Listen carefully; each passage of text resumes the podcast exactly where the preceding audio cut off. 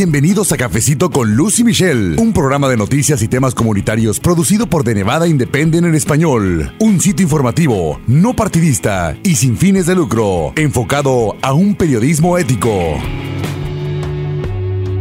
Llegamos a un episodio más de Cafecito con Lucy Michelle, gracias a ustedes. Y siempre es un gusto darles la bienvenida y sobre todo agradecerles que se tome el tiempo de escucharnos, de su interés por mantenerse informado y del apoyo que usted nos da porque cada que escucha un episodio nuevo nos motiva que sigamos trabajando para informar a nuestra comunidad, como es el caso de este episodio donde mi colega Michelle Rindels y una servidora Luz Gray tuvimos la oportunidad de conversar con la abogada de inmigración Jocelyn Cortés en Las Vegas acerca de cómo funcionan los operativos migratorios en centros de trabajo, qué medidas deben tomar las familias para proteger legalmente a los hijos en caso de una deportación, porque esas son algunas de las preocupaciones que ellos tienen. Este tema de los operativos de las autoridades migratorias en los Estados Unidos siempre ha estado latente, pero tomó más relevancia a principios de agosto cuando agentes federales de inmigración realizaron operativos en varias plantas procesadoras de alimentos en Mississippi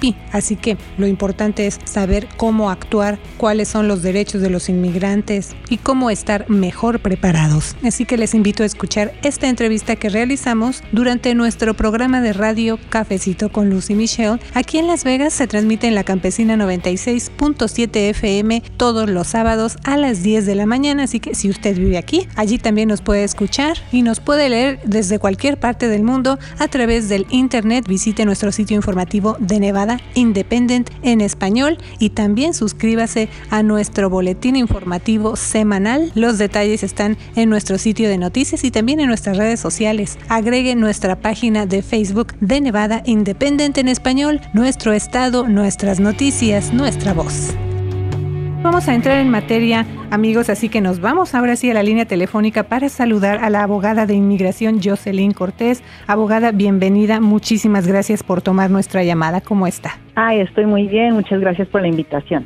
Gracias, abogada. Bueno, pues para darles más contexto, amigos, a principios de este mes de agosto, agentes federales de inmigración realizaron operativos en varias plantas procesadoras de alimentos en Mississippi. La agencia de noticias Prensa Asociada reportó que el recuento de los operativos dejó un saldo de 680 personas detenidas. Abogada, ¿son comunes los operativos de inmigración a los que las personas popularmente se refieren como redadas? La realidad es que no, no son tan comunes eh, y hay que pensar que toma bastante esfuerzo, bastantes manos para poder ejecutar una operativa de este nivel. Ah, sin embargo, suceden y suceden porque pues hay leyes que dicen que los empleadores no deben de eh, contratar a personas que no tienen documentos.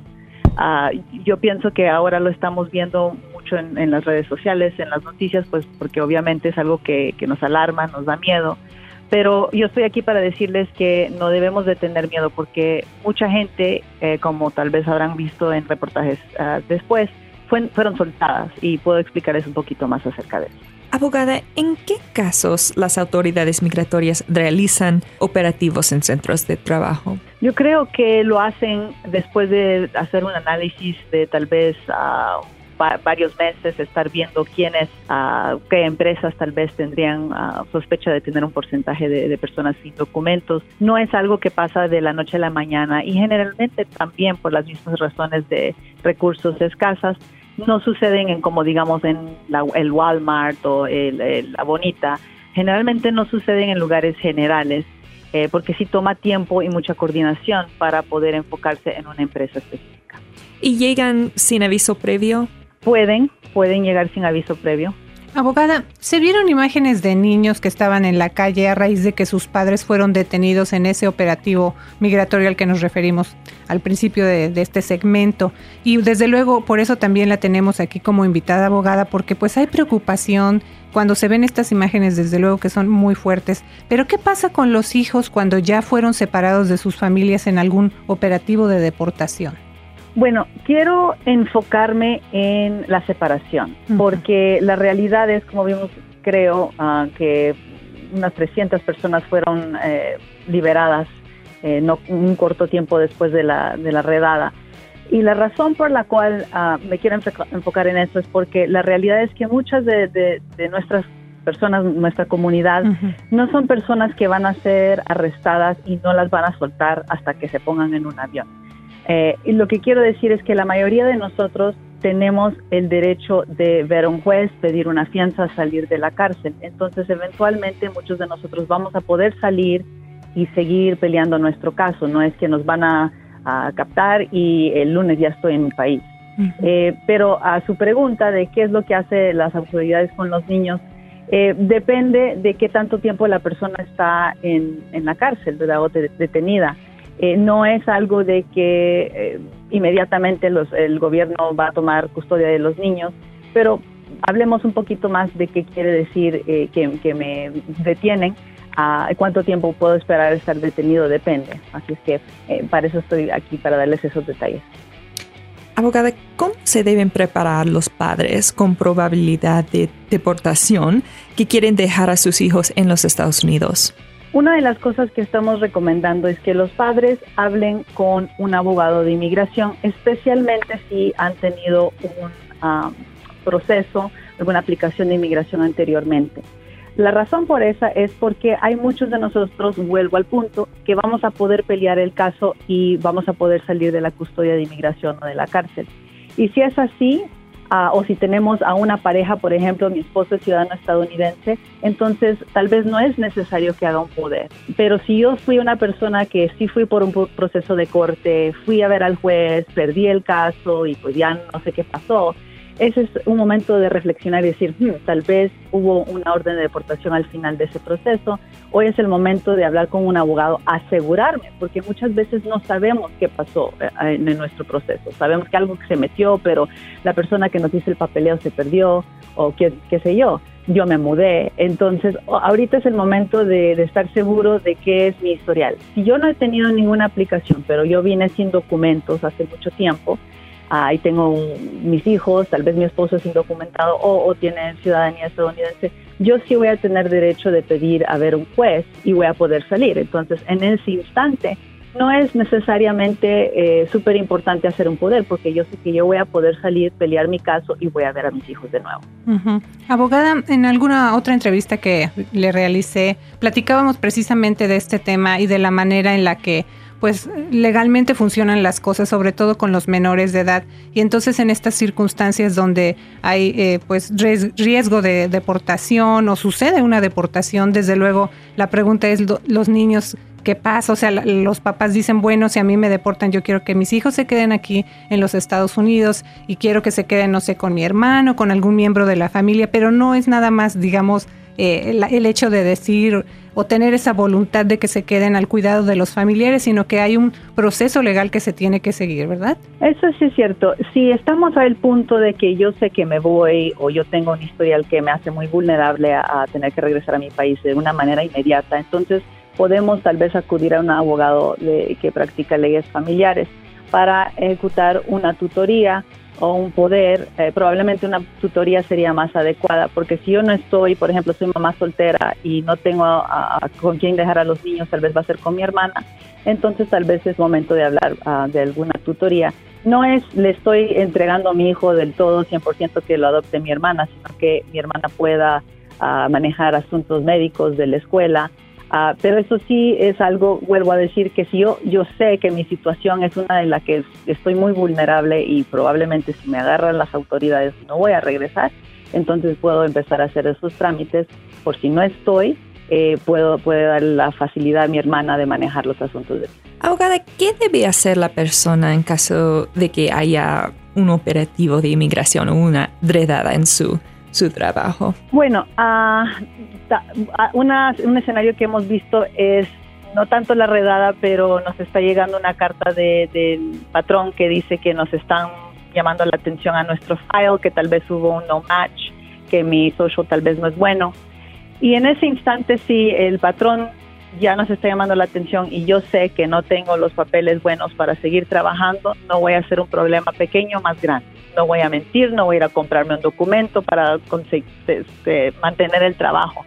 Si este, esta es la situación, es preferible dejar el trabajo. Y eso es muy duro oír porque pues obviamente no vamos a comer, no, no, no, hay, no hay dinero para mantener a nuestras familias, pero lo, lo que no queremos es hacer un problema más grande que nos puede perjudicar más al futuro. Ahora, si hay una redada, bueno, yo diría, no esperemos al momento de la redada. Eh, yo sé que sonamos como un, como se dice, un disco rayado, pero eh, ahora es el tiempo, ahorita que no hay crisis, ahorita que no estoy en corte, que no estoy en las manos de las autoridades, de hablar y de consultar con un abogado. Y en estos, ah, en estos meses que vienen hay muchos recursos en donde puede tener la oportunidad de hablar con abogados gratis. Eh, hay ferias, hay este, workshops que están haciendo unas organizaciones ah, aquí en Las Vegas que tal vez podría darle a usted la oportunidad de hablar con un abogado rapidito sin tener que pagar la consulta si es que no, no puede pagarla. Abogada, también cuando suceden estos operativos, ¿qué deben hacer los familiares para localizar a un ser querido que haya sido detenido en estos operativos de inmigración? Sabe que un recurso muy grande es el consulado del país, si es um, de México la persona o de El Salvador.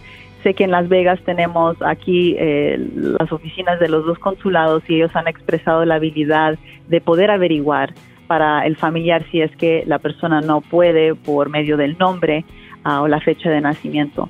Al igual, la persona que tal vez está pensando yendo al trabajo todos los días, tal vez va a haber una redada que tampoco creo que es una buena manera de vivir, pero yo entiendo que estamos viviendo tiempos muy difíciles. Cuando me van a agarrar o que me están hablando las autoridades, no es buena idea dar otro nombre o fecha de nacimiento principalmente porque si después me está buscando mi, mi, esposo y estoy diciendo que soy Juana Díaz, pero yo me llamo Jocelyn Cortés y él está buscando a Jocelyn Cortés, no me va a encontrar.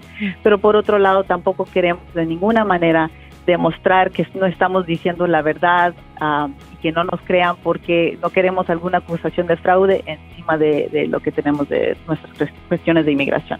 Abogada, ya nos mencionó un poquito acerca de ayuda disponible, pero le quiero preguntar, pues eso, ¿qué opciones tienen las familias si no cuentan con dinero para la asistencia legal en estos casos? Porque si llega a suceder, me imagino, la persona desde luego no está pensando claramente lo que quiere es los detalles de dónde está su ser querido, que esté en buenas condiciones, etcétera, pero también llega ese, esa preocupación de no tener dinero. Entonces, ¿qué, ¿qué nos puede decir de opciones que tengan las familias si no cuentan con esos recursos para legal? Pues desde luego no estoy diciendo mañana tienen que ir a contratar un abogado que les va a cobrar miles de dólares si es que no tiene un caso abierto. Mi recomendación es que haga una consulta y una consulta puede tener un rango de, uh, hay unos abogados que no cobran, hay unos que cobran 50, hay unos que cobran 100. Uh, ah, y vuelvo a decir, hay abogados que están dando de su tiempo como voluntarios en ciertos uh, eventos que tal vez le pueden dar una respuesta rápida, es una mini consulta. Eso es para que usted se oriente, para que se ubique. ¿Qué tipo de caso tengo? Si yo le puedo decir al abogado, mire, yo nunca he metido ningún papel, entonces el abogado probablemente le va a decir, ¿sabe qué? Si a usted lo agarre, no firme nada, pida hablar con un juez y pida uh, que su familiar le consiga un abogado para sacarlo bajo fianza. Otra cosa que pueden hacer para prepararse y eso es una, una clave muy grande, es sentirme preparada, es tener un poco menos ansiedad, ¿verdad? Porque ahora yo tengo un plan. Y esto no cuesta nada es tener un sobre con actas de nacimiento de los niños, acta de matrimonio, eh, pruebas de, de, mis propiedades, si estoy comprando casa o carro, este, cosas que si yo estoy detenida, mi familiar puede ir con el abogado y ya llevarle el sobre y nos ahorramos un montón de tiempo porque esos documentos van a ser necesarios para pedirle al juez que los saquen bajo fianza. Abogada, después de la redada en Mississippi, muchos estaban preguntando por qué esas redadas se enfoquen en los trabajadores y no los empleadores. ¿Los dueños están enfrentando las consecuencias de contratar a empleados sin documentos o solamente los inmigrantes? Esa es una pregunta que yo me hago cada dos días eh, y la realidad es que no sé la respuesta. Me da mucha pena y rabia porque lastimosamente es, nuestra comunidad que está pagando el pato. Hay multas para los empleadores, pero de ninguna forma es uh, les va a doler pagar unos miles de dólares para una multa como nos está doliendo a nosotros. Y es cuestión, yo creo, de, de política el cual yo no soy experta, yo soy abogada, pero no soy política, y, pero sí creo que es algo que debemos de, tocar más eh, en general, en las medias, en los medios, en inglés, porque yo creo que mucha gente eh, americana no entiende qué tan complejo es la situación de inmigración y que la realidad es que nosotros venimos a trabajar porque hay trabajo, pero el otro la otra parte del problema muy grande son los empleadores que pues ellos no tienen, ah, no hay mucha consecuencia para ellos. Abogada, pues le agradecemos muchísimo una vez más que nos haya informado acerca de estos temas y también por su tiempo. Muchas gracias. Gracias a ustedes. La abogada de inmigración Jocelyn Cortés le saluda Luz Graycon de Nevada Independent en español. Yo soy la reportera Michelle Rendells. Síguenos en Twitter, Facebook y Instagram de Nevada Independent en español, nuestro estado, nuestras noticias, nuestra, voz. Gracias por habernos acompañado a una emisión más de Cafecito con Luz y Michelle. Un programa de noticias y temas comunitarios producido por de Nevada Independent en español. Un sitio informativo, no partidista y sin fines de lucro, enfocado a un periodismo ético. De Nevada Independent en español, nuestro estado, nuestras noticias, nuestra, voz.